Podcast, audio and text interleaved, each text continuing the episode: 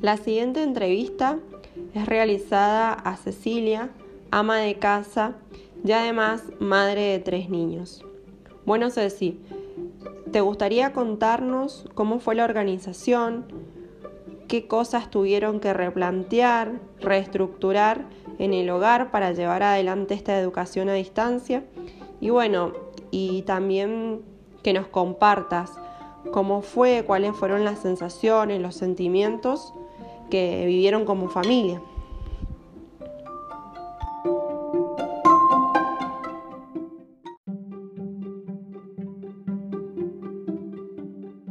Al principio fue complicado porque mandaban mucha tarea, había que organizar la casa, el bebé que era que es más chiquito Em, había que complementar con impresiones, que a veces em, había que organizarse para imprimir y son dos los chicos en la casa que necesitaban mucha, mm, mucha información. Eh, después, bueno, fuimos resolviendo ese tema. Em, siguió estando el problema que era mucha tarea y los chicos a veces más chicos se cansan.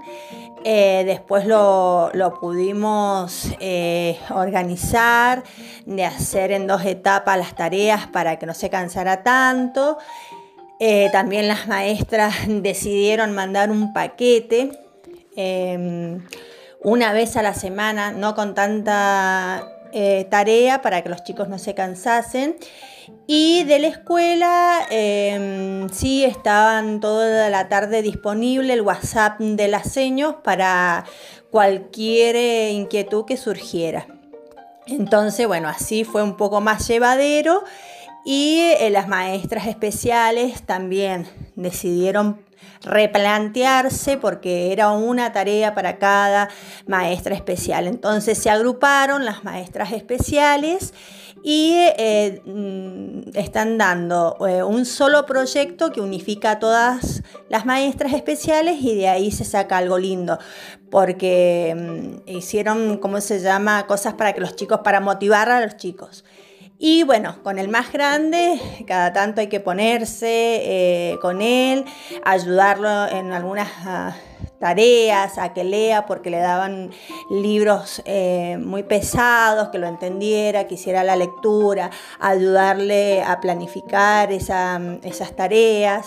Es más pesado, porque bueno, es una escuela técnica. Pero bueno, ahora es más llevadero, ya que es una vez a la semana, se dan las tareas. Las maestras especiales hoy en día eh, hicieron, unificaron algo muy lindo, que por ejemplo los chicos están haciendo una huerta para poder distraerse, para poder motivarlos, para ver eh, sus logros en todo esto que están haciendo ellos.